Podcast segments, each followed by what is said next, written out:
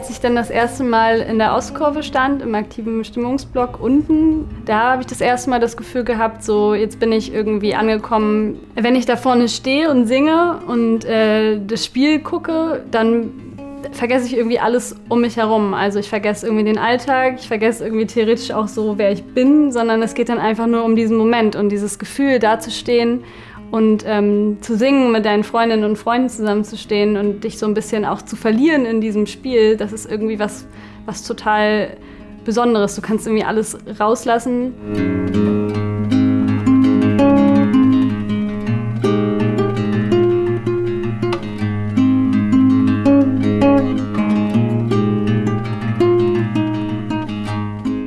Glaube, in den wenigsten Szenen ist es inzwischen so, dass äh, gesagt wird, Frauen ähm, haben hier nichts zu suchen, Frauen haben nichts mit Fußball zu tun, äh, wir wollen keine Frauen. Das gibt es zwar auch, aber das ist in den wenigsten äh, Fanzusammenhängen heute noch so der Fall. Ich glaube, viel mehr oder ein größeres Problem ist, dass sich Männer gar nicht so viel sehr äh, Gedanken machen müssen, ähm, wie sie auftreten, wie sie wirken, wie sie sich verhalten im Fußball. Die gehen da einfach hin und haben ihren Spaß und dann gehen sie wieder nach Hause so. Und ich glaube schon, dass Frauen viel, viel mehr darüber nachdenken müssen, wie gebe ich mich, äh, bin, ich, bin ich zu laut oder vielleicht bin ich auch zu, zu unscheinbar.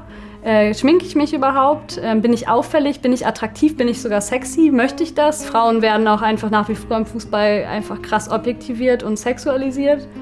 Und äh, das ist etwas, was mich immer irgendwie gestört hat und ähm, total präsent ist.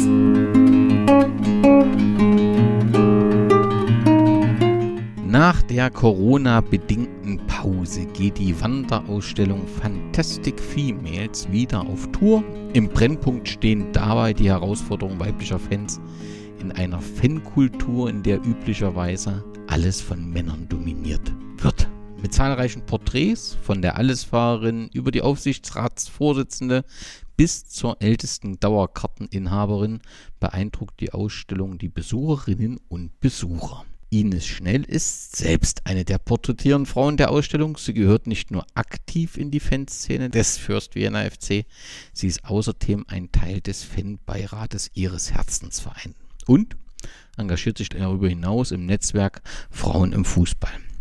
Im Podcast berichtet Ines heute von ihren Erlebnissen auf der Hohen Wart und davon, welche Herausforderungen es üblicherweise in männerdominierten Szenen zu bewältigen gilt. Ines, ich freue mich sehr, dass du aus Wien zugeschaltet bist. Hallo Ines. Hallo, danke auf jeden Fall für die Einladung. Ich freue mich sehr. Äh, für mich ein bisschen ein ungewöhnliches Format. Ähm, aber ja, ich freue mich drauf und bin gespannt, welche Fragen du vorbereitet hast. Die erste Frage, wir sind in der Sommerpause. Dein Herzensverein äh, ist auf dem Sprung in, der, in die zweite Liga oder auch Liga 2. Wie aufgeregt bist du vor dem Saisonstart? Aufgeregt, natürlich aufgeregt, aber halt gespannt, was sich verändert wird für uns Fans, weil doch gewisse Dinge in der zweiten Liga anders sind wie in der Regionalliga. Also man merkt es jetzt auch schon bei den Sicherheitsvorkehrungen, dass wir jetzt mehrere Eingänge haben und genau, also ich bin gespannt, wie sich das dann entwickelt. Ähm, generell ähm, auch weil es halt nicht mehr so dieses Amateurfußball ist, wo man irgendwie vielleicht einmal auch schnell über den Zaun springen kann, wenn wer nicht hinschaut. Oder äh, einfach auf irgendeinem Platz steht, wo, wo man dann Weingläser eingeschenkt bekommt. Also ja, das ist, glaube ich, daher bin ich ein bisschen aufgeregt. Auch die, wenn die Fürst Werner wieder froh ist, im Profifußball zurück äh, zu sein, hört man doch, dass dir die Tour durch die unteren Ligen, die du ja mitgemacht hast und auf die wir auch im Detail nochmal zu sprechen kommen, ganz gut gefallen hat, oder? Ja, natürlich. Wenn man halt schon ein Kind der 90er, also so ein Fußballkind der 90er Jahre ist, wo man in das Stadion gegangen ist und am Anfang bei der Austria Salzburg mein Papa den Ordner Eier und Milch gegeben hat, um irgendwie ins Stadion zu kommen. Und jetzt, also ja klar hängt man das dann nach und ich finde halt die Kantinen und es ist halt dann, es hat halt, ich finde halt allein die Plätze haben halt teilweise sehr viel Charme ähm, und die größeren Stadien schauen teilweise ähnlich aus und ja, also ja, natürlich von der von generell von der Aufmerksamkeit für die Vienna, die was die Vienna verdient hat, ist großartig, dass wir jetzt wieder im Profifußball angelagt sind. Das hätte man vor, wie das alles passiert ist, natürlich nicht erwartet, dass das jetzt so schnell geht. Ähm, aber ja, es war eine spannende Reise im Unterhausfußball von der vierten, fünften und dann wieder dritten Liga. Aber es wird, es wird, es wird eine, es wird aber jetzt wieder andere Zeit auf uns zukommen, was Siege und Tore betrifft, weil die waren wir sehr verwöhnt die letzten Jahre. Ähm, ein paar Mal haben wir dann schon drauf gewettet, wann das erste Spiel mal zweistellig ähm, gewonnen wird. Genau. Also deshalb, es ist so ein also natürlich sehr viel Freude, aber ein bisschen Wehmut auch. Bevor wir uns mit der Reise der Vienna durch die unteren Ligen beschäftigen, erstmal mit der Reise von dir. Du hast schon gesagt, dein Herz hast du zunächst in Salzburg verloren. Kannst du dich an dein allererstes Spiel erinnern? Erinnern, ich kann mich daran erinnern, dass ich, dass ich das Stadion extrem riesig gefunden habe, da die Treppen hochzugehen. Ähm, es war sehr steil für mich. Ähm, es war da, damals noch ein Stehplatz und ich war sehr überwältigt und wollte nach dem Spiel immer wieder mitfahren.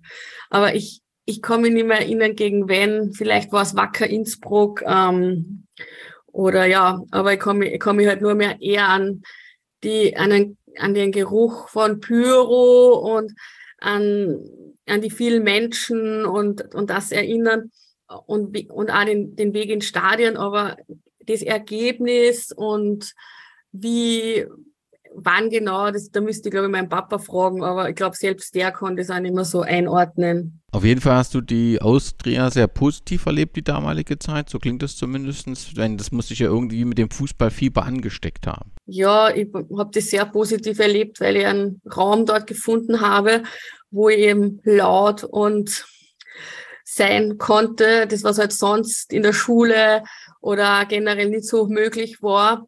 Und beim Fußball war das halt da. Und ich habe ohne, dass ich jetzt irgendwie ähm, überlegen habe müssen, darf ich das tun oder nicht, ähm, habe ich das gemacht. Und es war irgendwie so eine Art Freiraum für mich als Kind und und als ja so bis 13, 14 ähm, wo ich mich halt ja wie ein Fisch im Wasser bewegt habe und auch nie jetzt irgendwie Angst oder ähm, verspürt hätte, sondern einfach Zugehörigkeit und natürlich oft auch nicht Tränen, aber sehr, wo man halt verloren hat und aber für mich war das irgendwie ein Ort, den werde ich nie vergessen. Und dieses Stadion gibt es leider nicht mehr.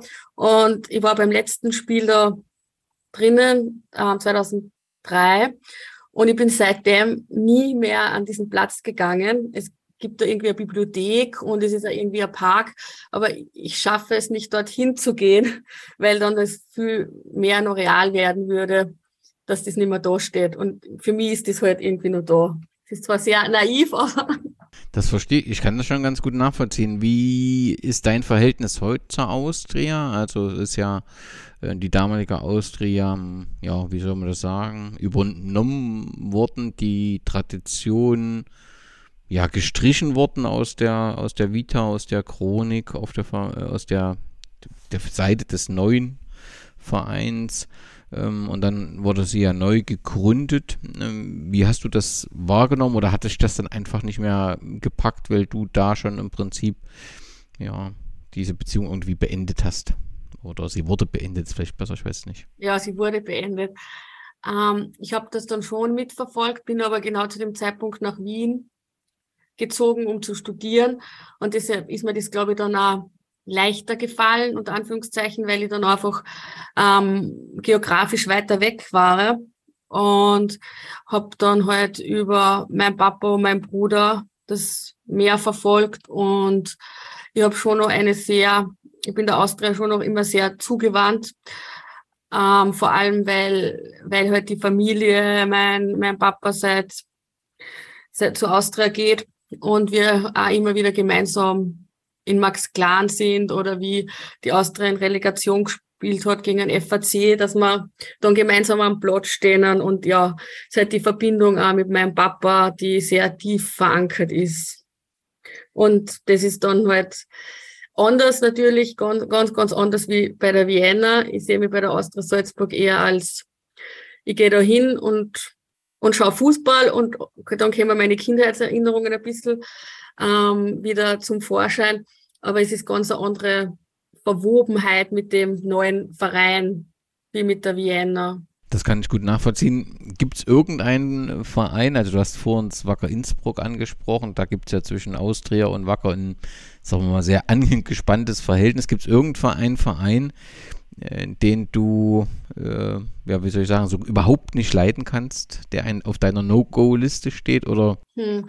In Österreich der GRK. Oh, und gibt es einen Hintergrund oder ist das einfach? Nein, das ist einfach aber gegen Austria Salzburg schon in die 90er Jahre irgendwie für mich kann nichts, kann, kann also habe nicht viel damit anfangen können, irgendwie ähm, dann nur lieber Sturm Graz so ungefähr. Also das ist aber eh spannend, weil ich habe dasselbe irgendwie in Linz, Lask niemals, Blau-Weiß geht schon eher und in Wien, Austria, Wien, na danke und Rapid ist ja irgendwie schon, auch wenn man, auch wenn man bei Rapid ich wäre nie zu Rapid, ich wäre nie auf die Idee gekommen, wie ich nach Wien ähm, gezogen bin, okay, ich brauche wieder einen Verein oder ich mag wieder zum Fußball gehen. Ich wäre nie auf die Idee gekommen, zu Rapid zu gehen, weil wenn man halt früher bei der Austria Salzburg war, das geht sich nicht aus. Genau. Also das geht sich einfach nicht aus. Und bei der Vienna ist das, glaube ich, dann, da ist es ausgegangen. Aber ich glaube, da gibt es halt auch mehrere Gründe dann auch warum. Und die müssen wir mal rausfinden. Wie, wie war das damals? Du bist, hast gesagt, du bist äh, aufgrund des Studiums nach Wien. Bist du dann direkt in die Kurve gestürmt oder war das ein sehr langsamer Prozess? Bist du in die Kurve und hast erstmal geschnuppert, dir die hohe Warte angeschaut? Es hat dann einmal ein paar Jahre gedauert, bis ich, also ich bin dann echt einmal, das ist sehr, jetzt im Nachhinein wieder sehr absurd. Ich war dann, glaube ich, so zwischen 2005 und 2009 sehr wenig beim Fußball. Ähm, habe auch keinen Verein in dem Sinne gehabt, habe da so ein bisschen eine Pause gemacht, um, glaube ich, auch viel zu reflektieren von meiner Kindheit und Jugend. Ähm, auch irgendwie dann vor allem als junge Frau, welche Dinge halt mir nicht zugestanden worden sind, also Teil sein, glaube ich, auch von einer aktiven Fanszene.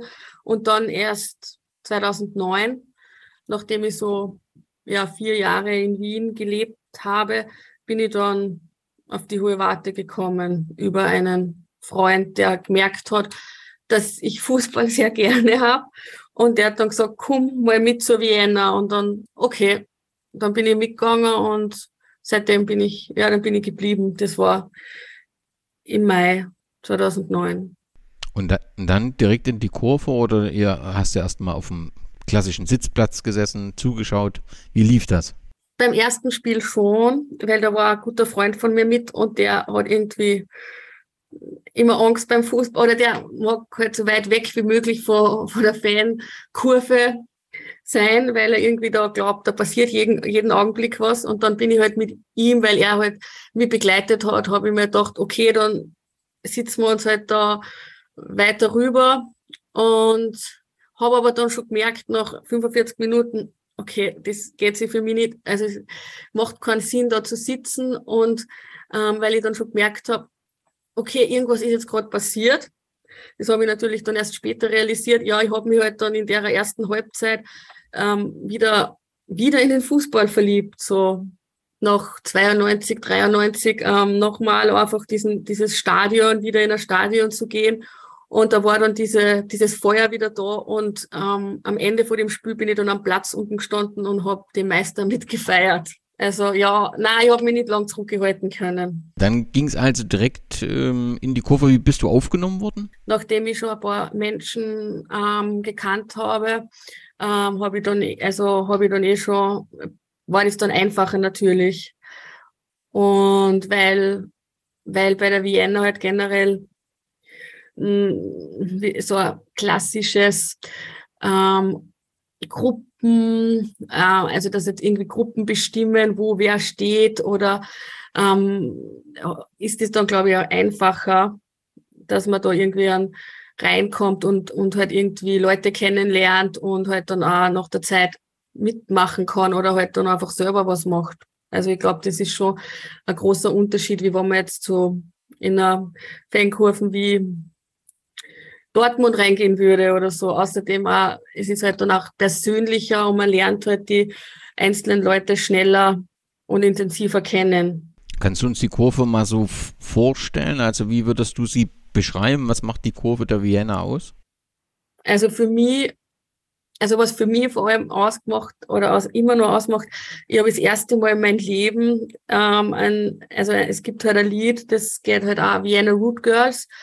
Ähm, und das war für mich total beeindruckend, zwar dass, also eben wieder zur Vienna gegangen bin, dass ich das erste Mal in meinem Leben als Frau einen Platz habe in, in einem Fangesang, was nicht heißt, etc. Jungs und hin und her, sondern einfach, wo, wo ich, also wo, wo ich das dann nicht mitschreien muss als Frau, sondern dass ich die Alternative habe, Girls zu rufen.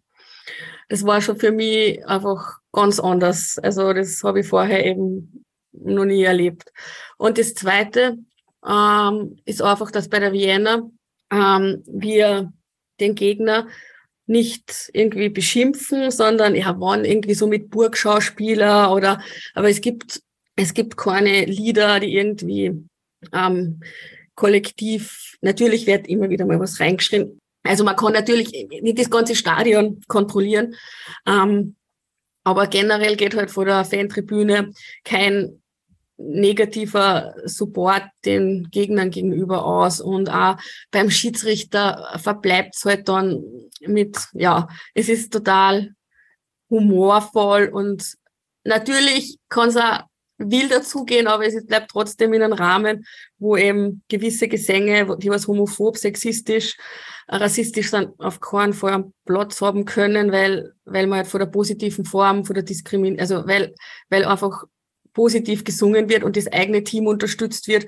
Und dieser Fokus ist, glaube ich, schon sehr besonders dass die Energie nicht auf das Negative gelegt wird, sondern auf das Positive. Was ganz besonders ist so das Verhältnis zum Wiener Sportclub. Für diejenigen, die vielleicht nicht im Fußball Österreichs zu Hause sind, kannst du ganz kurz erklären, was die beiden Vereine oder Fanszenen miteinander verbindet? Also verbinden auf jeden Fall das, was ich eh gerade erklärt habe mit dem Supportstil und glaube ich auch verbindend, dass, dass sie halt beide immer wieder klar positionieren gegen ähm, gewisse Dinge. Wir haben dann auch einmal gemeinsam, wie Fußballfans gegen Homophobie Österreich gegründet worden ist, gemeinsam beim Derby eine Choreo gemacht. Also die war auch gemeinsam geplant und halt gemein, also auch aufeinander abgestimmt. Und genau, und das glaube ich verbindet uns, aber wir sind schon sehr also Pyrotechnik wird beim Sportclub eher nicht gehen. Also wir haben schon sehr, äh, was, also uns verbindet viel, kann man sagen, aber uns trennt auch einiges.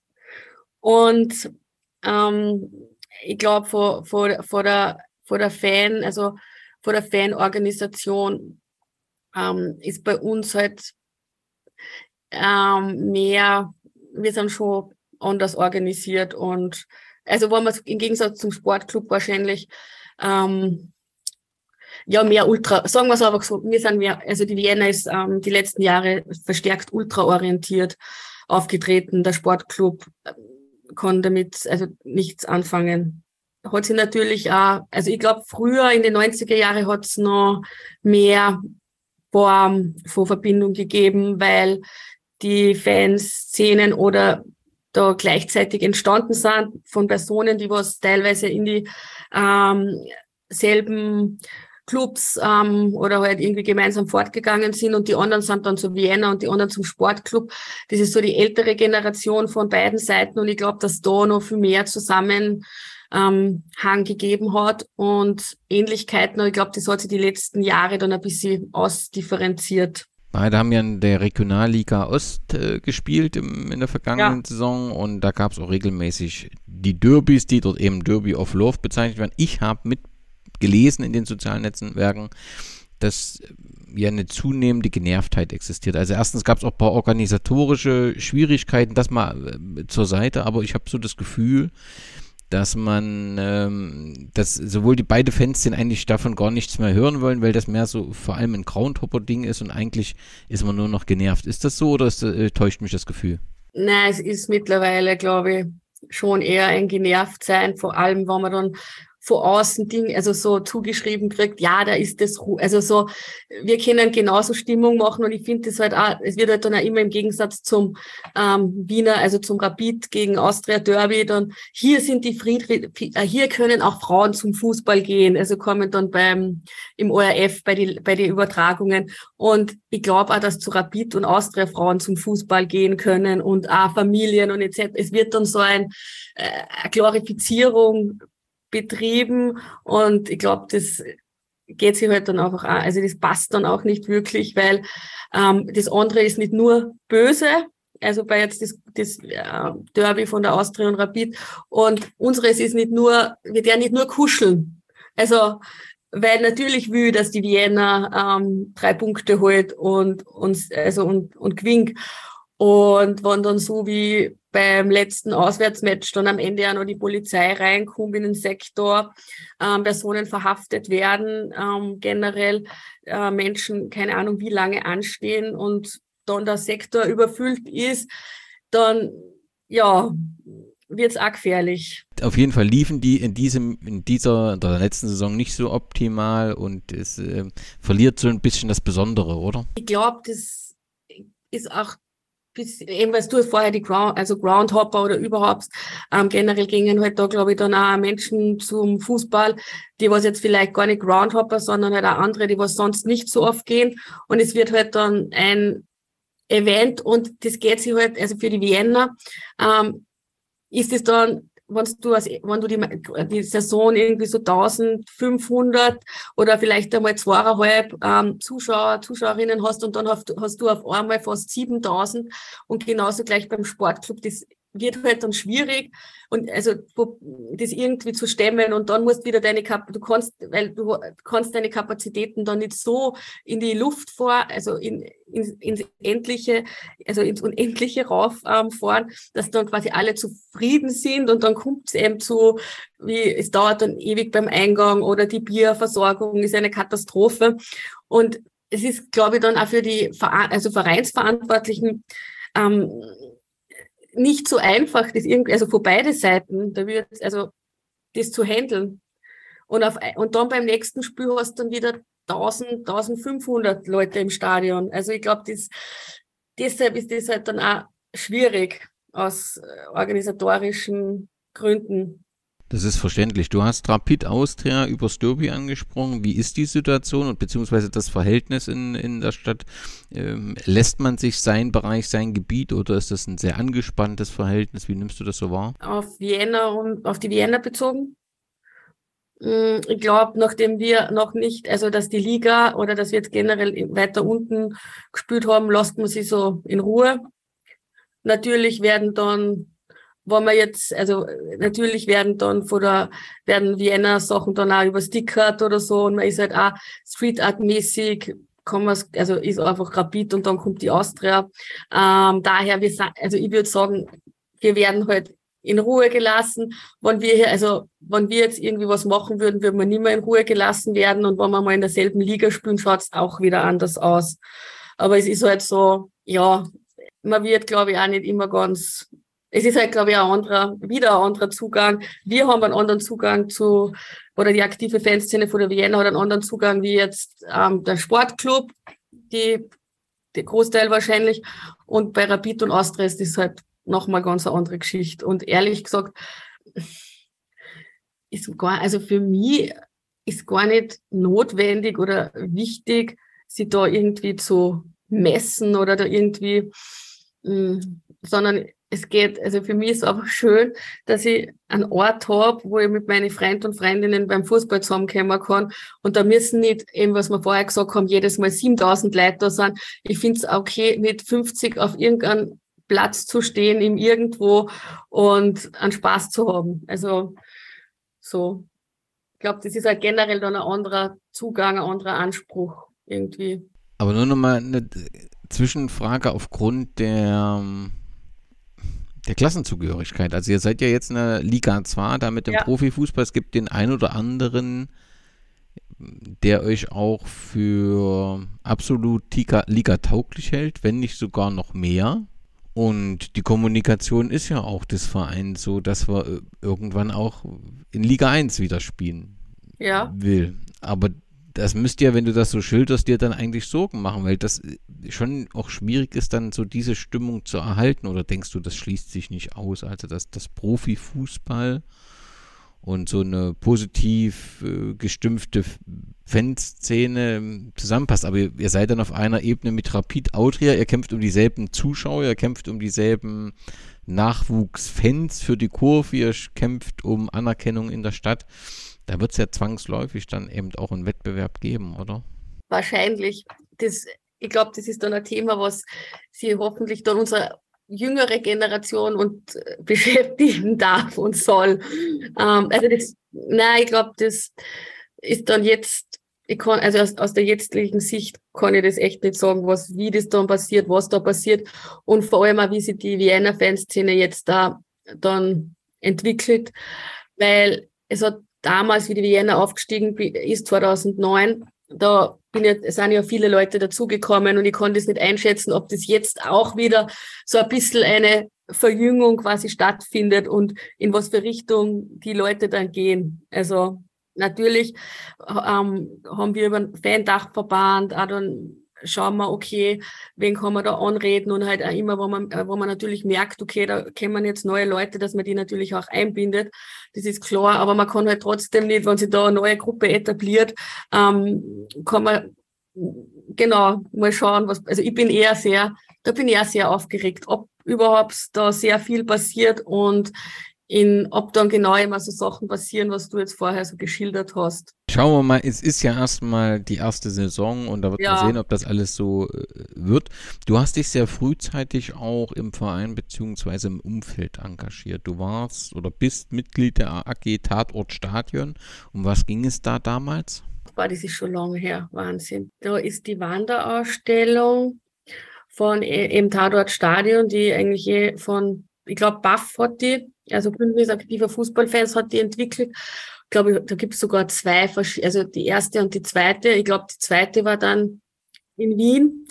Und da haben sie, also vor allem ähm, bei der Vienna, vor die Vienna Wanderers, haben sie da einige sehr eingebracht und eigentlich so das koordiniert und halt gemeinsam auch mit Leuten vom Sportclub, ähm, Rapid und auch der Austria diese Ausstellung in Wien organisiert und im Zuge dessen hat es halt dann auch wieder Veranstaltungen und Vernetzungstreffen gegeben. Ja, das war, glaube ich, ich habe, ja, das Plakat ist also 2013 oder 14, glaube ich.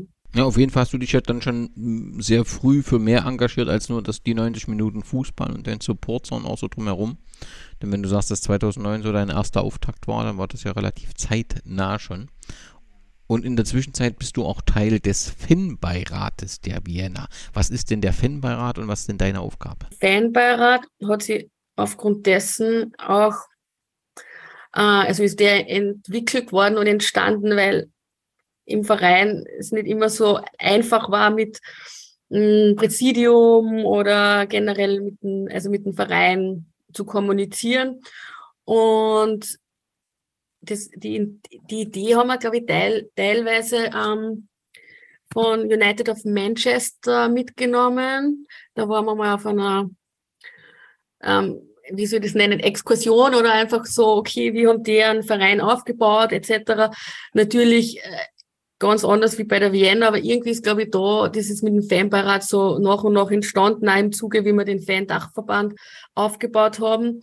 Einfach oft offizielle Ansprechpartnerinnen zu sein und halt auch für den Verein welche zu haben, weil ich glaube, das schafft halt dann auch für mehr Transparenz, wie wenn das halt so, okay, da kennt man, wenn, wenn lange, den sagt man jetzt das und der sagt das weiter, sondern dass man so wirklich offizielle Treffen hat, ähm, Dinge bespricht. Also es hat auch, glaube ich, viel mit Vertrauen zu tun und Vertrau äh, gegenseitiges Vertrauen, weil wir können im Verein nicht immer alles sagen und der Verein kann uns auch nicht immer alles sagen und dass man aber gegenseitig darauf vertraut, dass man ähm, im, also ich glaube, ganz oben steht natürlich dann wieder natürlich die Vienna, dass man im Sinne von der Vienna handelt. Und ich glaube, ich glaube, der Fanbeitrag, Fanbeirat hat da die letzten Jahre schon dazu beigetragen, dass einfach eine andere Kommunikation zu, also da ist über Themen, sei es über Pyrotechnik, sei es, wenn irgendein Konflikt ist, dass man einfach offener reden kann und das, genau. Und die Aufgaben sind, ja, so vermitteln, Themen einbringen, ähm, wo man merkt, okay, das ist notwendig, das wollen viele Menschen nachzufragen, wann irgendwie Unsicherheit ähm, ist und genau, und das wieder weiter zu kommunizieren. Bist selbst Sozialarbeiterin? Ähm, da solche Strukturen, glaube ich, wie die Fanprojekte in Deutschland, gibt es in Österreich, glaube ich, nicht. Ist das ähm, für jemanden, der Verantwortung übernimmt, ist das, dürfte das eine ziemlich ideale Voraussetzung sein, oder so, für deine Arbeit im, im, im, äh, in der Fanszene, im Fanbeirat, ist das ziemlich optimal, oder? Ja, schon eigentlich. Ich habe mir das ja eigentlich immer erhofft, dass sie in Österreich auch ähm, Fanprojekte entwickeln. Es hat einmal eine Zeit lang den Versuch gegeben und halt temporär immer wieder Projekte, ähm, die was aber nicht so flächendeckend und halt auch nicht so auf längerfristig ausgerichtet waren wie in Deutschland.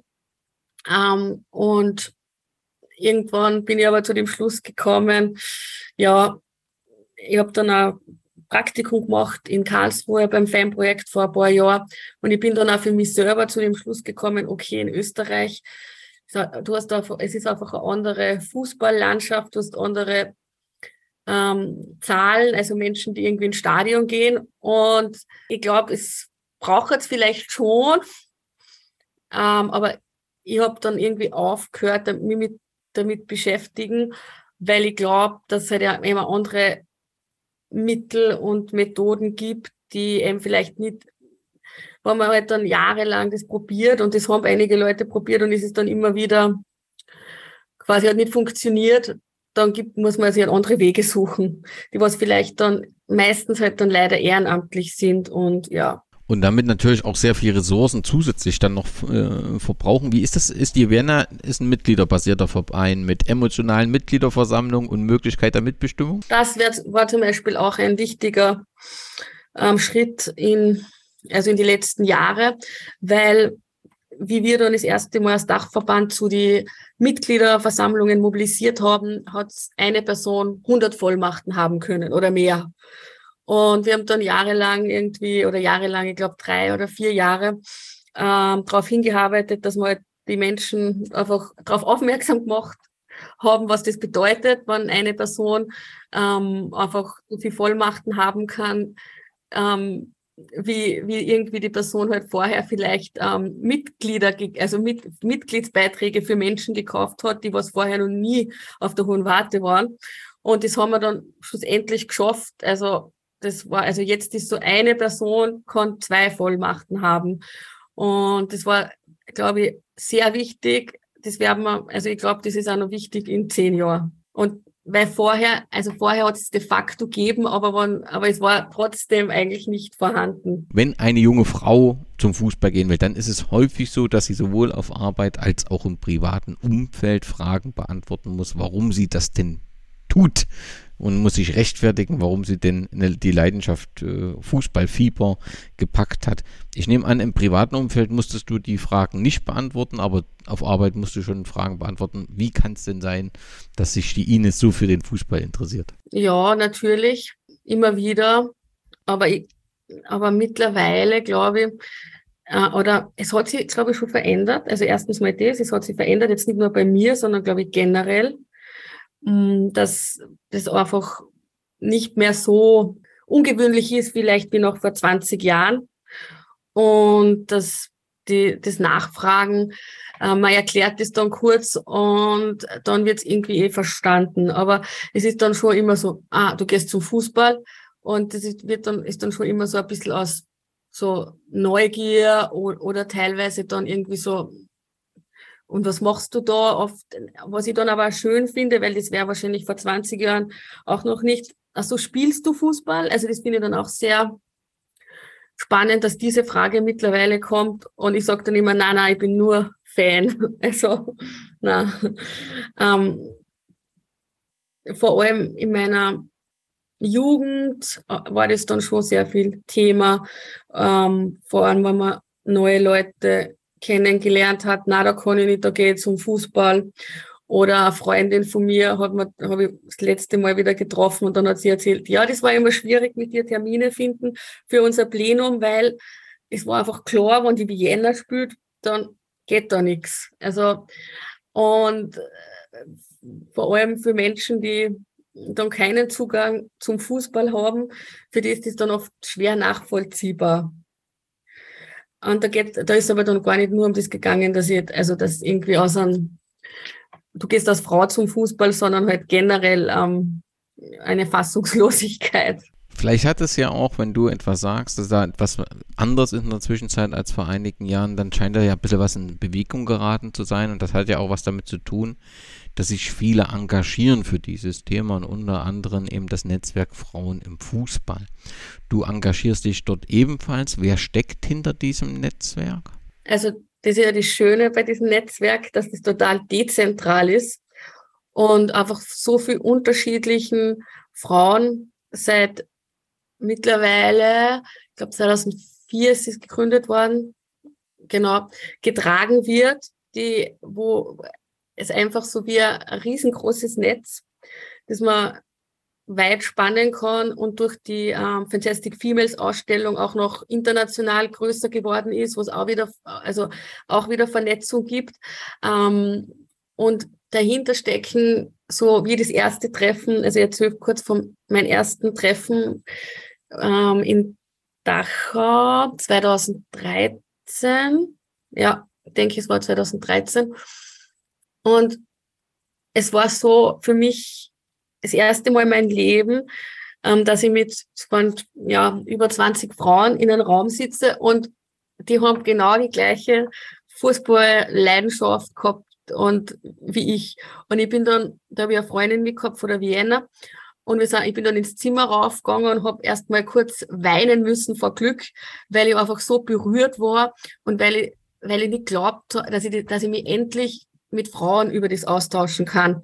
Ähm, gar nicht um das Thema, nur um das Thema, ah, also um das Frau sein und was das ausmacht, sondern auch generell, weil ich habe halt mich sonst immer mit Männern, mit jungen Männern über Fußball unterhalten und das war halt dann das erste Mal so, so, das war so ein unglaublicher Glücksmoment, den was ich dann erstens, äh, also einfach für mich immer wieder weiter, jedes Jahr ist das wie ein, eine Erholung, dorthin zu fahren und sie auszutauschen und das was ich halt dann möglichst vielen anderen Frauen, die was ich kennengelernt habe bei der Vienna, aber auch außerhalb weitergeben wollte. Einfach nur dieses Gefühl, also einfach mal das zu tun, mit nur Frauen sie vernetzen und welches, ja, was das bewirken kann, einfach das Empowerment. Also ich glaube, Finn ist einfach so, so schön, weil, weil es einfach so ein ein, ein, ein klein, also der Bezugs, also der, so der kleinste gemeinsame Nenner ist mal der Fußball. Und ob das jetzt eine Journalistin ist, die über Fußball schreibt oder eine Spielerin oder ein Ultra, äh, es, es ist einfach ein, ein Ort zum Wohlfühlen, genau. Und was man dann auch gerne weitergibt. Also diese Kraft, was ich da immer kriege bei den Treffen, für das, da bin ich dann auch viel selbstbewusster bei der Vienna dann in die Kurven wieder reingegangen oder gegenüber einem Verein ähm, gewisse Dinge zu argumentieren oder neue Ideen auch zu haben, die was man dann beim, in, also in, in, im eigenen Verein irgendwie etablieren möchte. Wie oft trefft ihr euch? Ja, es gibt einmal im Jahr gibt's ein großes Treffen, was halt leider durch Corona jetzt die letzten Jahre nicht, also dieses Jahr hat es wieder stattgefunden, aber letzt, also letzten zwei Jahre ist dann leider ausgefallen. Ein Punkt ist diese Ausstellung, die Fantastic Females, auf die wir so gleich kommen. Was sind sonst die gemeinsamen Ziele und Aktivitäten? Also Ziele wahrscheinlich klar zu sagen, Frauen gehören in Fußball, Frauen gehören in die Kurve und ähm, das ist ganz normal. Also das ist ja so ein bisschen der Inhalt äh, dieser Ausstellung, einfach die ganz unterschiedlichen Typen darzustellen. Aber gibt es sonst andere Aktivitäten außerhalb der Ausstellung, die ihr gemeinsam macht oder arbeitet? Ist es mehr so ein Erfahrungsaustausch? Na, es gibt dann schon immer wieder mal, also es, dieses Jahr hat es ja den Kongress gegeben von Finn, der auch open war, also offen für All Genders, also zum ersten Mal, wo es halt dann innerhalb von der Konferenz dann schon das Finn-Treffen gegeben hat. Ähm, ja, schon gemeinsam Flyer, Sticker. Es hat ein Transpi gegeben, das auch dann immer wieder mal in, in Stadien war oder bei Treffen irgendwie aufgehängt wurde, das leider verloren gegangen ist. Ähm, ähm, und sonst, also gegenseitig halt auch, wenn irgendwo wer Support braucht mit Öffentlichkeitsarbeit, oh, sie dort zu unterstützen oder gewisse Dinge weiter zu verbreiten oder ähm, ja, es, es ist ein auch irgendwie, es sind einfach Freundinnenschaften entstanden. Also es geht nicht nur unter Anführungszeichen immer, also es geht um Fußball, aber es gibt halt dann auch andere Themen, die irgendwie da reinkommen natürlich. Wir haben es jetzt schon mehrfach angesprochen, die Ausstellung Fantastic Females, die eben auch zuletzt in Cottbus war und wo du auch im Rahmen der Diskussion im Fanprojekt warst. Es werden, glaube ich, über 90 Fanfrauen aus 21 Ländern dort porträtiert vorgestellt zwangsläufig.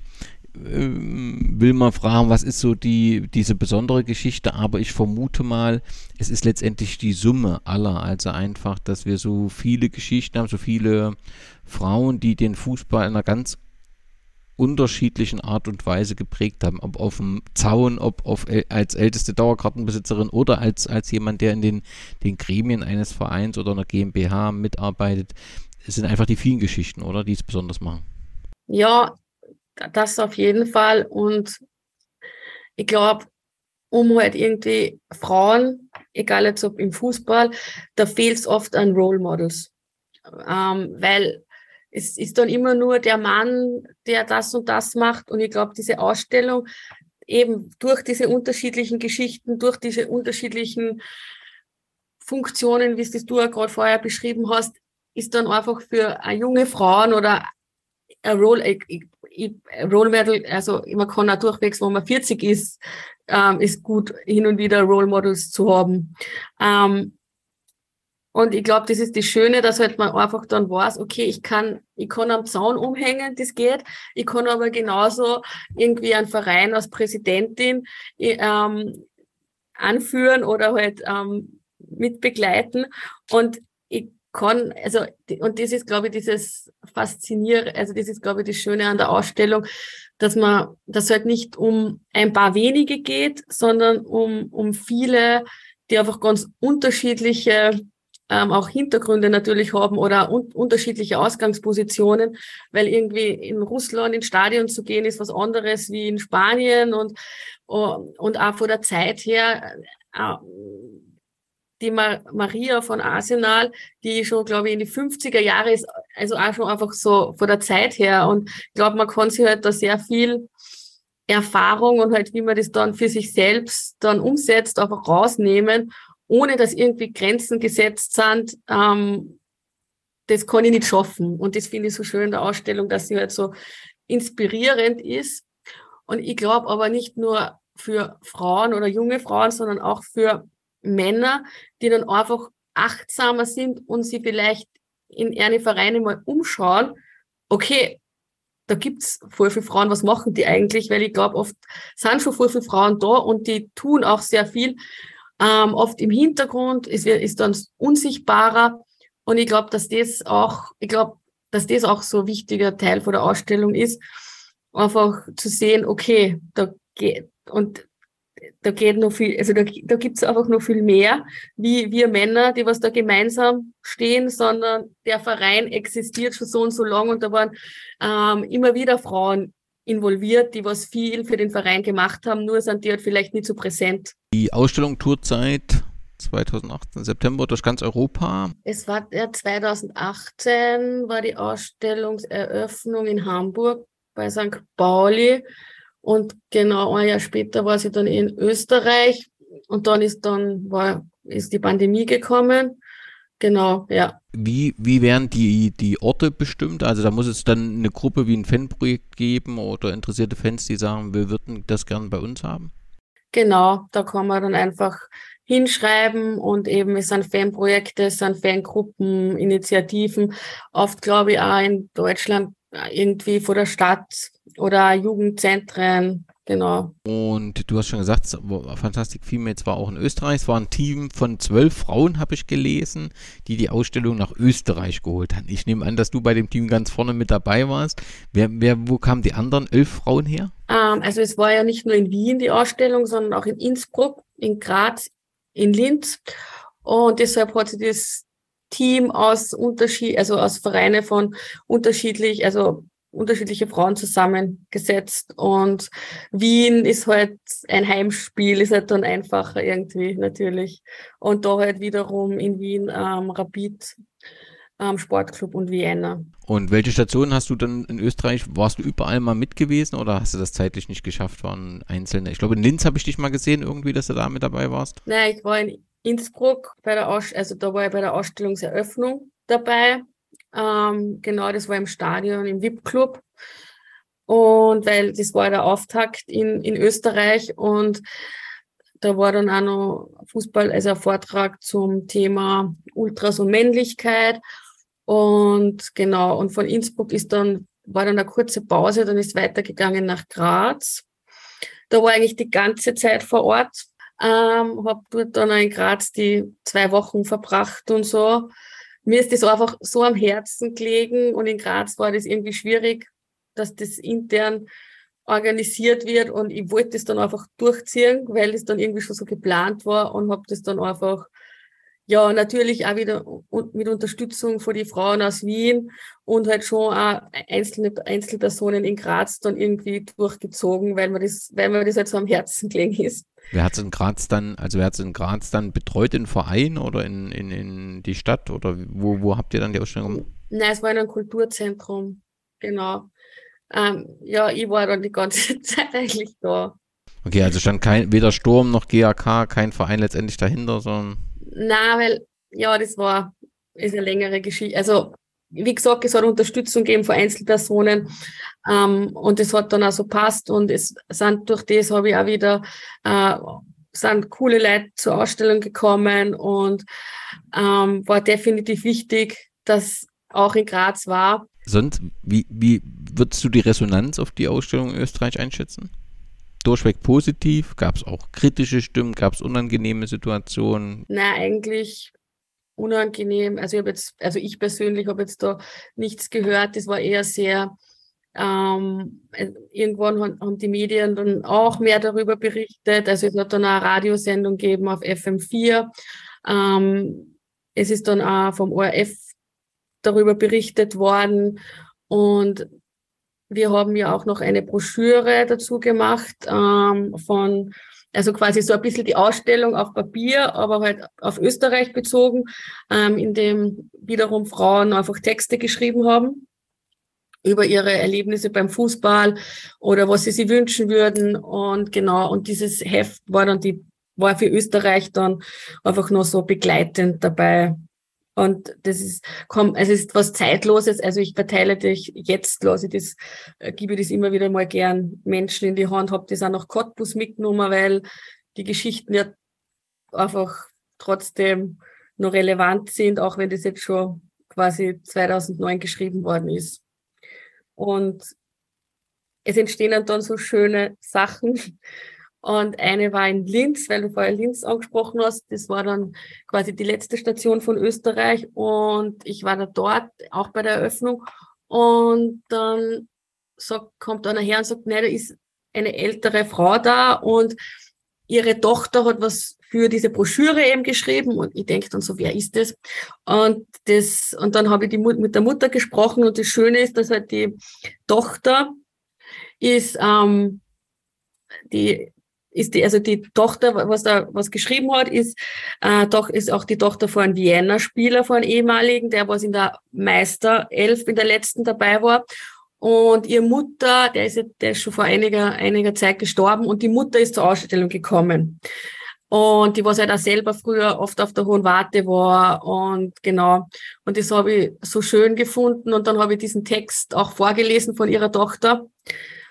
Und ja, das war sehr ein berührender Augenblick. Also es sind oft die kleinen Momente. Es braucht doch nicht bei der Eröffnung 150 Leute, da waren vielleicht 25 Leute, aber genau wegen diese Momente einfach sie jeder diese Geschichte vorgelesen haben von ihrer Tochter und dann kommt auch noch die Enkeltochter vor, die auch Fußball spielt und das ist dann einfach großartig. Also das und ich glaube, das gibt dann oft mehr Kraft, wie wenn man, wie soll ich das erklären?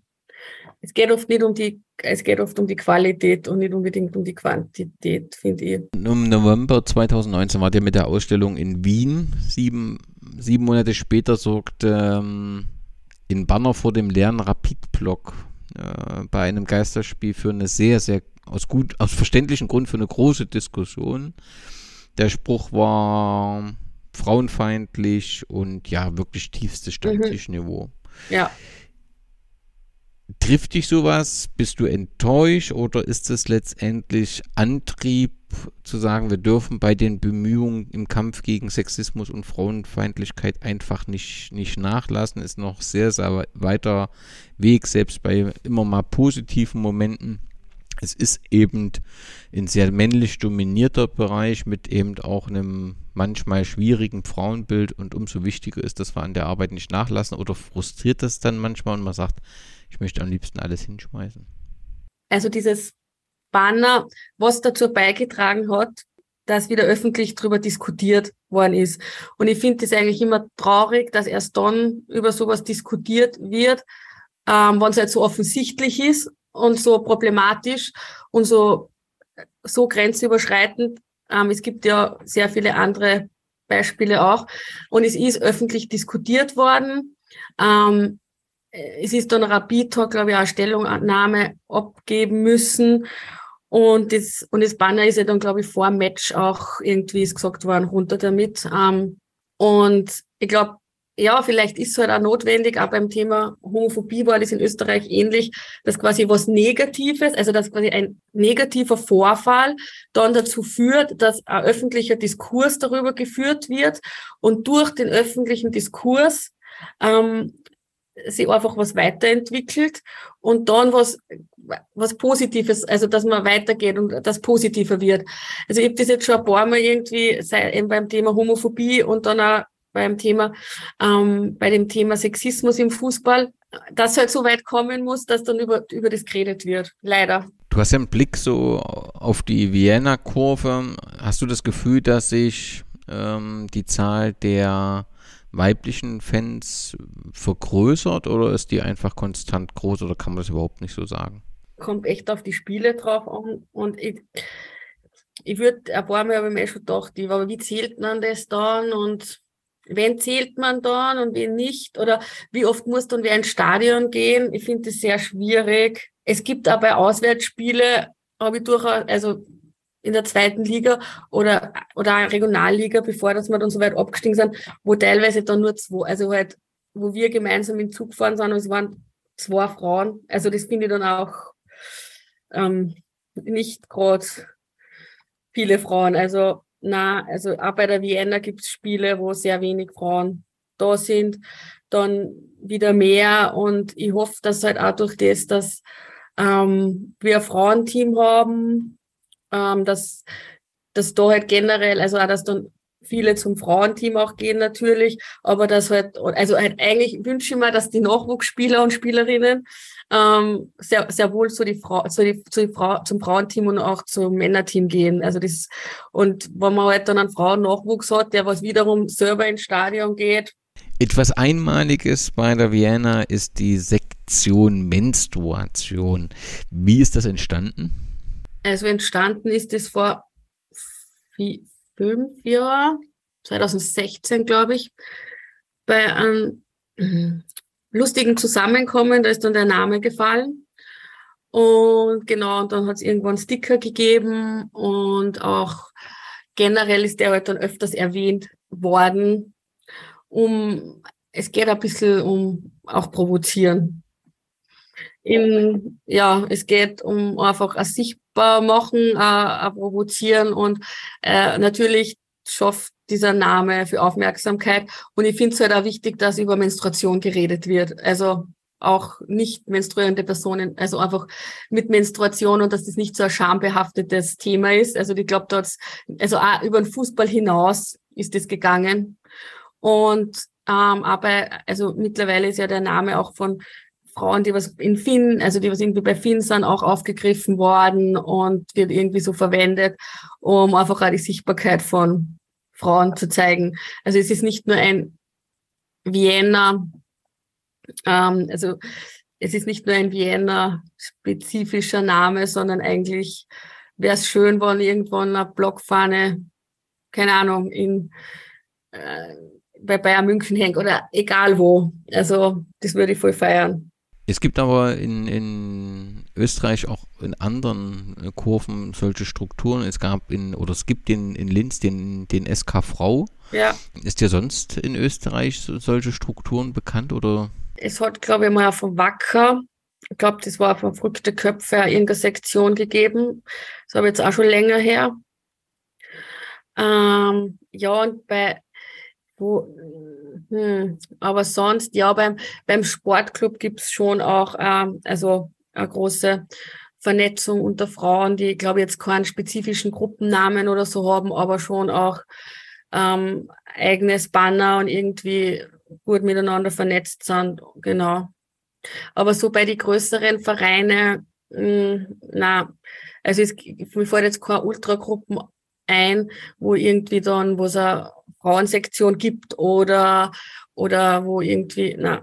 Was aufgefallen ist, ist ein Bericht ähm, vom Auswärtsspiel der Vienna beim SV Stripfing, wo so, ja, deutlich wurde, welche Erfahrung man so als, als weiblicher, als weibliche Fan sammeln muss. Was erlebst du so, wenn du auswärts bist und auf den Fahrten, was erlebst du da so?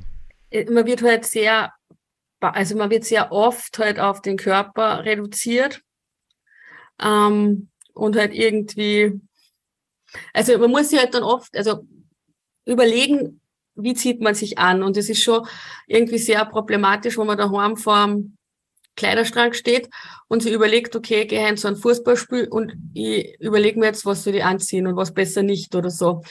Ähm, und kommt halt dann auch immer auf die Tagesverfassung drauf an, weil wenn ich gut drauf bin und ich weiß, ich kann halt, kann irgendwie, die blöden Sprüche irgendwie, äh, ich stehe dann drüber, beziehungsweise ähm, kann ich was Blödes zurück sagen, okay, aber wenn, aber man, man ist halt nicht jeden Tag gleich gut drauf oder hat dann einfach nicht, hat einfach keinen Bock, dass anständig auf die Busen geschaut wird, dann überlegt man sich halt, okay, ziehe ich mir halt das vielleicht nicht an. Oder ähm, und davon, also ich glaube, das ist schon, wenn man schon allein das denkt, okay, ich als Frau ähm, habe mich, also beschäftigt mich davor damit, was ich mir jetzt anziehe oder was nicht, um vielleicht dann einfach nur da sein zu können, ähm, ist, finde ich schon problematisch. Also da braucht dann schon allein diese Einschränkung, aber dann vielleicht bei dem Spiel dann gar nichts passiert, unter Anführungszeichen, finde ich schon ist einfach ein anderer Ausgangspunkt, wie wenn jetzt ein Mann zum Fußball geht. Beim SV Stripfing muss es aber irgendwie so ein bisschen eskaliert sein, dass ihr da auch an die Öffentlichkeit damals gegangen seid. Ja, da waren mehrere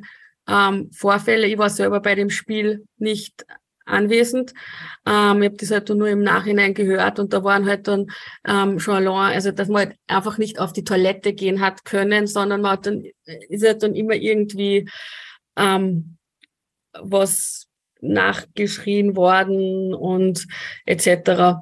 Also ich glaube, das ist dann oft bei diesen kleinen Dorfplätzen, das ist dann wie so ein Bierzelt und dann kommen die aus Wien und ich glaube, das ist dann auch oft so ähm, wirklich, äh, also eher unglaublich, dass sich die Leute da nicht zusammenreißen können, aber ich glaube, die, die kennen dann gar, also die, für die ist das dann halt ähm, vielleicht, weil es halt dann auch Frauen von außerhalb sind, dann okay, dann mache ich das jetzt und passt schon. Also keiner, also bei, also Stripfing hat dann, glaube ich, ich habe Stripfing dann noch einmal extra angeschrieben, beziehungsweise halt diesen, diese Stellungnahme hingeschickt, aber ich habe da nie eine Antwort bekommen.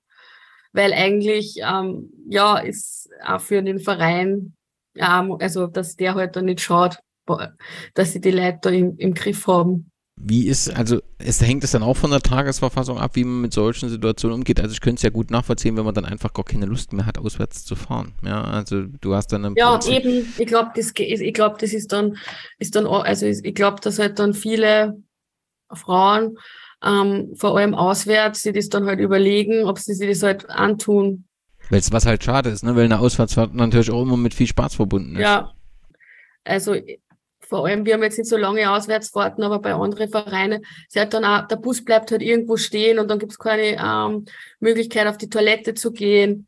Ähm, oder dann die, also dann auch die Klosituation im Stadion. Ähm, auch wenn man dann, also die Poli also auch, auch bei der Polizei, also ich glaube, es ist halt dann echt eine, es gibt so viele verschiedene Ebenen.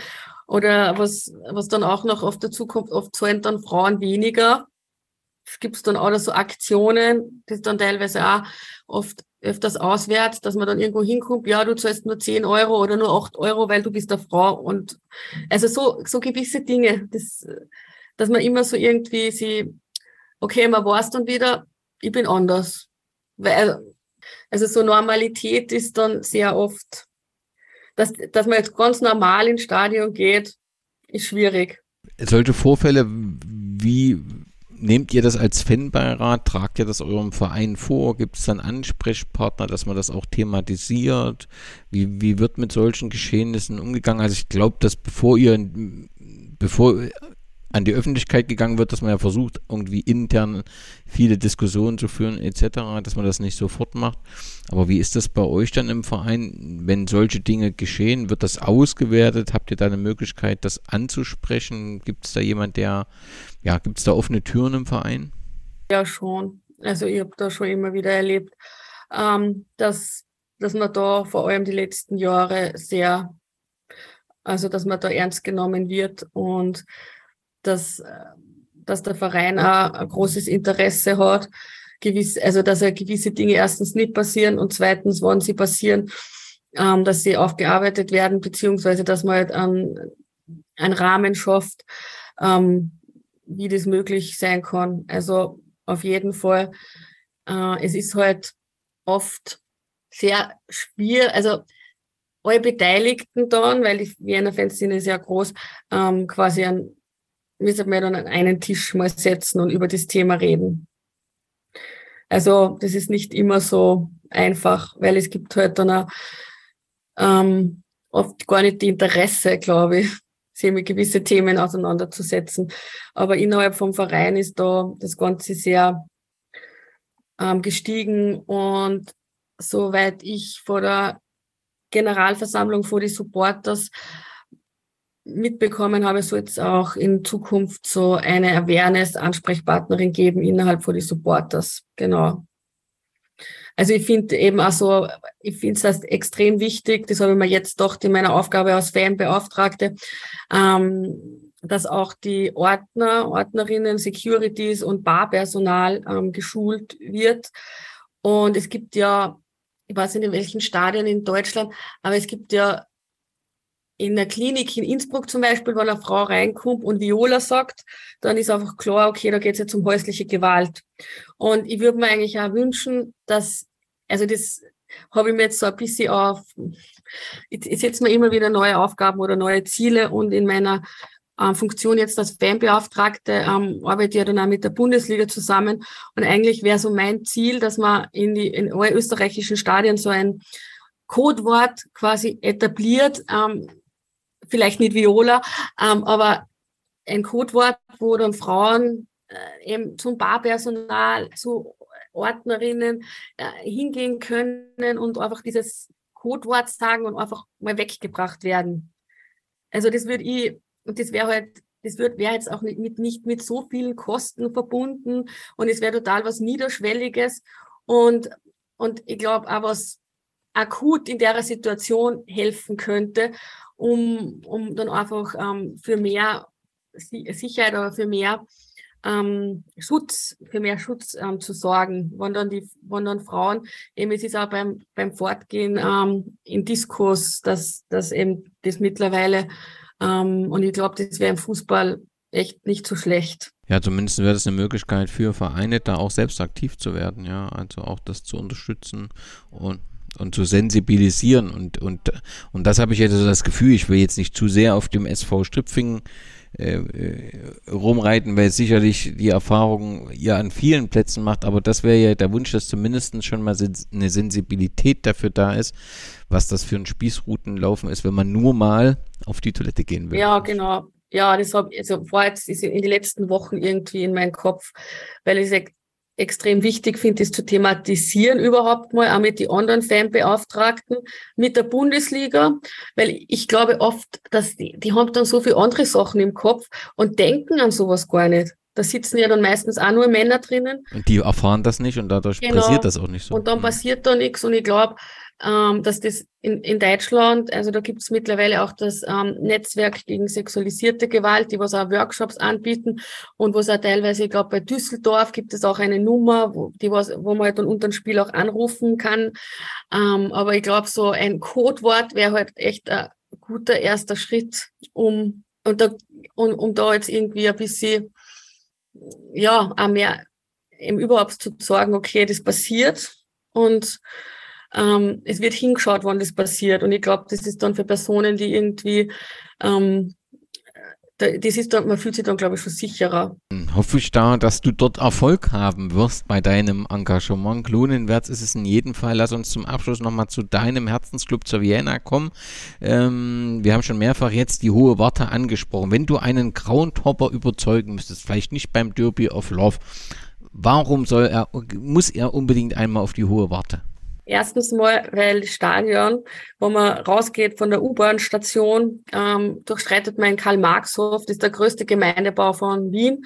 Der ist, glaube ich, 1,7 Kilometer lange und also ein sehr geschichtsträchtiger Ort.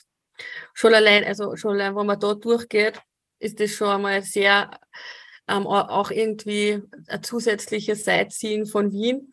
Und wenn man den Weg raufgeht und ins Stadion reingeht und das betritt, dann ist einfach klar, das war, da, ist, da, da waren die großartigsten Spiele schon in den 1920er Jahre.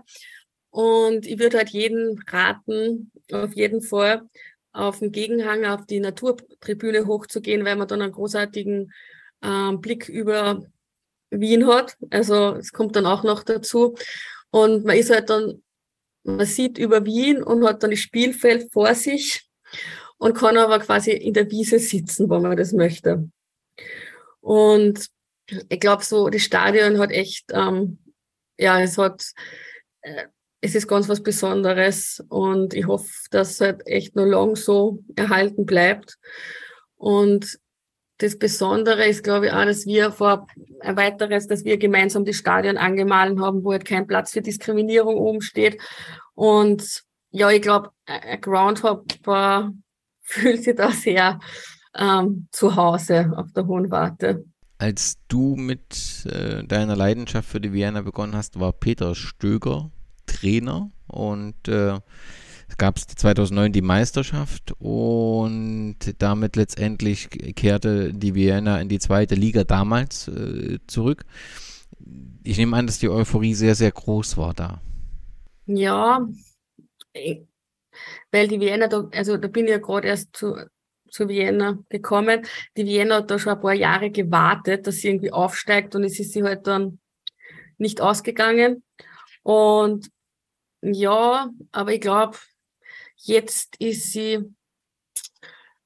wie soll ich sagen, damals war sie, glaube ich, naiver und jetzt durch das, was die letzten Jahre passiert hat, ist man da sehr, also demütig, oder demütig würde ich es gar nicht sagen, aber ähm, man ist gespannt, was passiert, aber das Euphorische von damals ist, das ist an, es ist anders, glaube ich. Also es ist andere Form von ähm, Freude, weil viele einfach froh sind, dass die Vienna überhaupt nur existiert nach dem, nach die letzten Jahre. Da müssen wir auf das, was da passiert ist, nochmal kurz äh, kommen, damit man da ein Bild hat. Also aufgestiegen in die zweite Liga, dort um den Klassenerhalt gekämpft, ähm, dann auch in der Saison ähm, ganz gut auf dem siebten Platz, glaube ich, 12, 13 Und auf jeden Fall war dann die Saison 13, äh, 14, die nicht so optimal äh, verlief. Man wurde letzter und dann gab es Lizenzierungsverstöße, was weiß ich. Auf jeden Fall wurde Lizenz verweigert. 2017 musste dann Insolvenz angemeldet werden. Das konnte man ganz, also ein Konkurs zumindest wurde verhindert. Also letztendlich musste man fast ganz unten, glaube ich, neu anfangen, oder? In der zweiten Landesklasse. Ja, du hast das jetzt eh sehr gut zusammengefasst. Das war in der zweiten Liga schon. Eigentlich ist dann nicht, hat die Wiener nicht spielerisch entschieden, dass sie oben bleibt, sondern oft dann halt am grünen Tisch, weil halt dann ein anderer Verein ähm, in Insolvenz gegangen ist oder Zwangsabstieg etc. Und in, dann sind wir Meister, also wir sind dann Meister geworden in der Regionalliga. Ähm, wann war das? Boah, 16, 17, ja. Und der Meistertitel war aber eigentlich kein Meistertitel, weil es klar, wir steigen ab. Nur die Vienna hat geklagt ähm, und wollte halt quasi einklagen, dass man auch, wenn man jetzt irgendwie ähm, in so, also halt in Konkurs geht, dass man halt trotzdem nur oben, also dass man nicht absteigt. Aber das hätte dann halt so große Auswirkungen gehabt auf den ganzen, auf den gesamtösterreichischen Fußball. Und das ist dann nicht durchgegangen. Und das Urteil, also die Vienna, weil das Gerichtsverfahren noch gelaufen ist, hat die Vienna dann nächste Saison noch die Meistertitel noch in der Regionalliga weitergespielt. Und dann ist aber in der Winterpause, ähm, das, also ist dann die letzte, also die letzte Berufung ist abgelehnt worden und es hat geheißen, die Vienna muss jetzt absteigen. Nur, man kann halt natürlich nicht in die vierte Liga absteigen, weil man kann nicht quer ein, also man kann nicht in der Mitte einsteigen, sondern man wird gleich in die fünfte Liga zurückgereiht, wo dann der Platz von den Amateuren, die was da gespielt haben, oder halt von der, ähm, vom, vom, ähm, ja, von den Amateuren. Äh, genau, den hat man dann übernommen äh, und ist dann wieder eingestiegen in die fünfte Liga. Deshalb sage ich so gern, die Vienna hat, bevor das sie in der vierten Liga gespielt hat, in der Vereinsgeschichte, in der fünften gespielt. Das ist nämlich sehr kurios, wie ich finde. Was hatte das so für Auswirkungen auf die Fanszene? Ist die erhalten geblieben oder ist da erstmal ein großer Teil weggebrochen? Nein, also erhalten geblieben, ja, aber es, es sind halt dann schon einige Leute, die es war halt dann sehr schwierig, ähm, das alles nur zusammenzuhalten. Und aber dann ist, und ich glaube, schwieriger war es dann noch während der Pandemie und weil da halt einfach der gemeinsame Ort, das Stadion fehlt. Und ich glaube aber, dass auch einige Leute durch, ähm, durch die, durch die, weil die Auswärtsspiele einfach so nahe ähm, sind, verstärkt auch zu spielen gegangen sind in der, in der fünften, vierten Liga, weil man halt auswärts auch oft irgendwie das um die Ecke ist im eigenen Bezirk. Also ich glaube, das ist, hat halt seine Vor- und Nachteile gehabt. Aber natürlich, ähm, wo man natürlich, es ist halt generell bei, man hat halt dann generell ähm, weniger, es kämen halt keine Auswärtsfans auf die hohe Warte. Und das wird sich ändern mit Steyr, GAK, äh, Blau-Weiß. Auf jeden Fall, weil, weil, weil da, die haben einfach eine Fanszene und die kleinen, dafür, also das geht halt dann irgendwie ab in die unteren Ligen. Also den Aufstieg in die zweite Liga, der war sportlich sehr souverän. Also Konkurrenz war nur, jetzt erwähnen wir es nun schon zum vierten Mal Stripfing, aber das äh, war dann zum Schluss ähm, ähm, doch ein relativ großer Abstand. Was war das Erfolgsgeheimnis aktuell? Denn der gute Kader oder das ganze solide Fundament, auf dem der Verein im Moment steht, zumindest das Gefühl von außen? Also ich glaube, der Grundstein für den Aufstieg ist schon im Herbst gelegt worden. Das, das Frühjahr war dann ein bisschen durchwachsen. Am Ende ist es dann sehr gut ausgegangen. Ähm, also ich hoffe, dass ich hoffe, dass wir, also dass es sind schon sehr viele Spieler im Frühjahr geholt worden, die was teilweise dann auch nicht das, ähm, also nicht das umgesetzt haben, was, was vielleicht erwartet worden wäre und so. Da hat es ein bisschen Unmut in der Fanszene gegeben. Ähm, ich hoffe, dass, dass eigentlich schon der Weg gegangen wird mit jungen Spielern, ähm, weil erst, also das macht irgendwie für mich auf so vielen Ebenen mehr Sinn und auch finanziell. Ähm, das, und vor allem, die haben das verdient, dass, wenn die da jahrelang bei dem Verein sind, dass die dann auch irgendwann in der Kampfmannschaft spielen und nicht dann irgendwelche ne, älteren Spieler gekauft werden, die ja vielleicht dann eh nicht so gut integriert werden können. Aber ja, in die, in, die, in so wirklich den Spielbetrieb mag ich mich und will mich ja gar nicht so einmischen. Ich bin einfach, ich, also ich bin auch wie soll ich sagen, ich glaube auch bei einem, 0 zu 2, wo wir hinten sind bei der Halbzeit, dass wir immer noch gewinnen können und unterstützt halt dann das Team lautstark, auch wenn es gerade nicht der beste Fußball ist, den was ich sehe.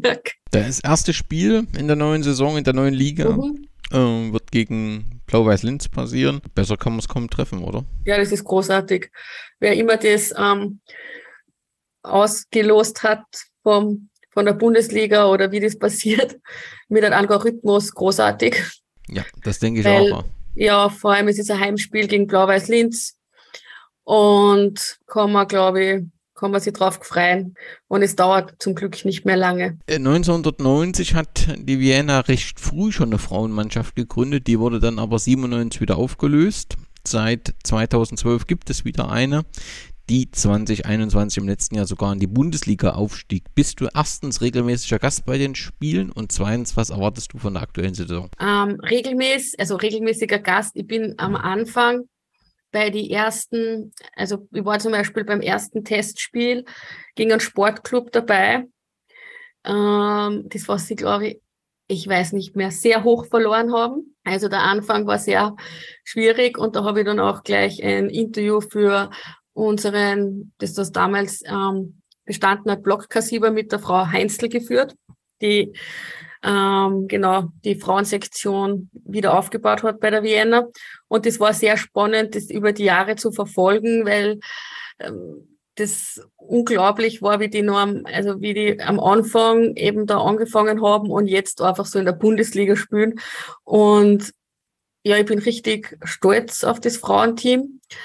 Ich finde es auch großartig, ähm, dass der Verein das auch in die letzten Jahre mehr forciert und dass auf der Homepage und auch auf Social Media einen großen Platz gibt und ähm, dass, dass das wirklich genau den Stellenwert hat, da wo es auch hingehört. Natürlich fehlt noch ein bisschen was, aber genau.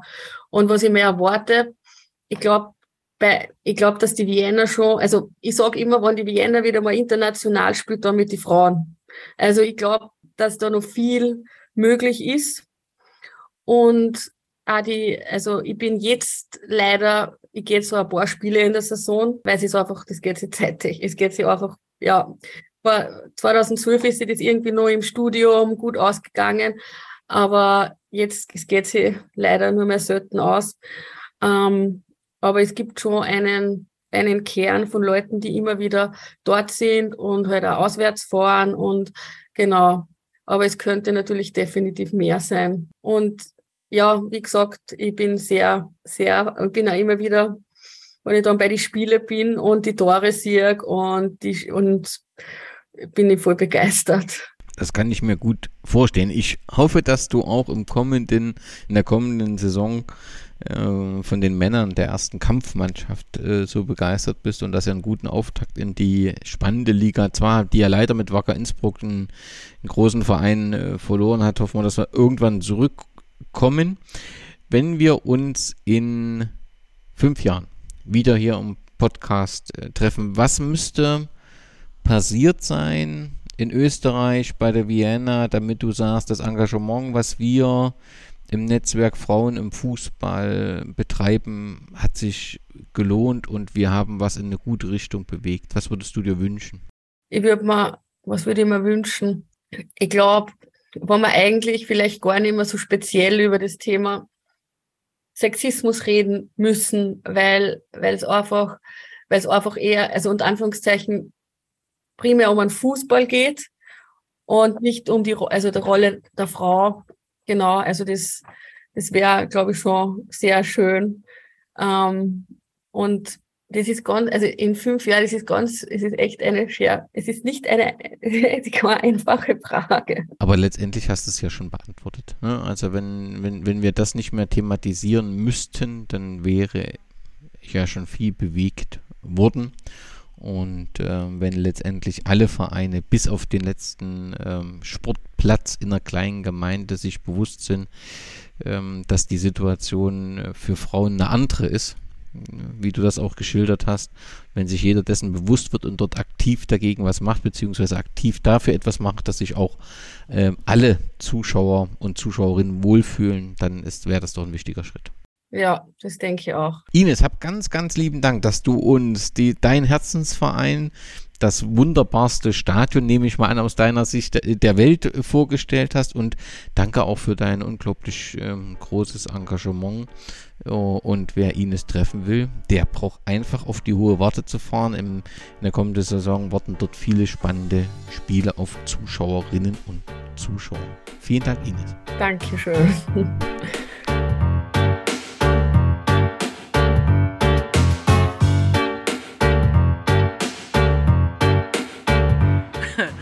Hi, meet Max. Max was a prize that we got last year for the best pan-European fan project given by the uh, German Academy of Football. And um, another thing that we achieved or that we um, developed as an outcome from the Fantastic Females was that we founded the F Plus Collective to connect different um, fan groups and fans and female supporters all over Europe. And um, due to that, we are going to meet in summer 2022 at the next EFFC Fans Congress in Frankfurt. And of course, you're all more than welcome to um, stay with us and visit us for the meeting.